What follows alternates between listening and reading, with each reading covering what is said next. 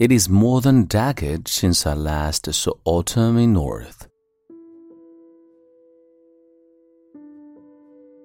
嗨，亲爱的朋友，你好，欢迎收听英语美文朗读，我是你的朋友孟非 Phoenix。今天和你分享的美文叫做《Autumn in Peiping》，节选自郁达夫的《故都的秋》。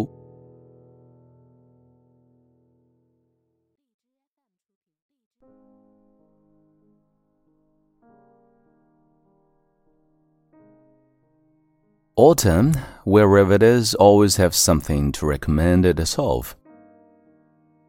In north of China, however, it is particularly limpid, serene, and melancholy.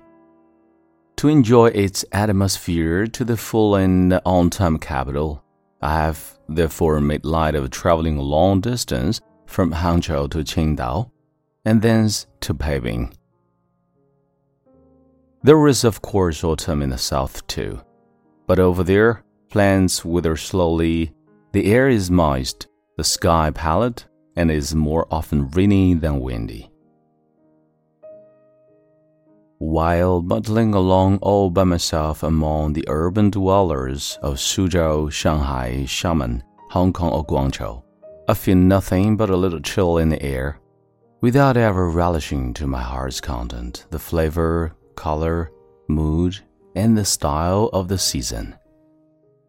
Unlike famous flowers, which are most attractive when half opening, good wine, which is most tempting when one is half drunk, autumn, however, is best appreciated in its entirety. It is more than a decade since I last saw autumn in North. When I am in the South, the arrival of each autumn will put me in mind of Peiping's Taoranting with its reed catkins, Diaoyutai with its shady willow trees, Western Hills with their chirping insects, Yuquanshan Mountain on a moonlight evening, and Tanzhesi with its reverberating bell. Suppose you put up in a humble rented house inside the bustling imperial city. You can on getting up at dawn, sit in your country yard sipping a cup of strong tea. Leisurely watch the high azure skies and listen to the pigeons circling overhead. Saunter eastward under locust trees to closely observe streaks of sunlight filtering through their foliage, or quietly watch the trumpet shaped blue flowers of morning glories climbing halfway up a dilapidated wall an intense feeling of autumn will of itself well up inside you.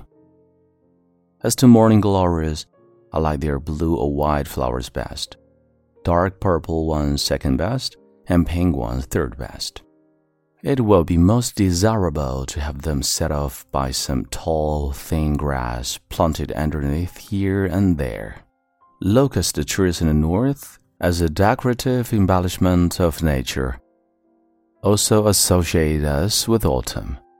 On getting up early in the morning, you will find the ground strewn all over with flower like pistils fallen from locust trees.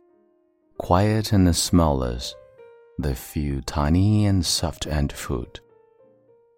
After a street cleaner has done the sweeping under the shade of the trees, you will discover countless lines left by his broom in the dust, which look so fine and quiet that somehow a feeling of a forlornness will begin to creep up on you. The same depth of implication is found in the ancient saying that a single fallen leaf from the wutong tree is more than enough to inform the world of autumn's presence.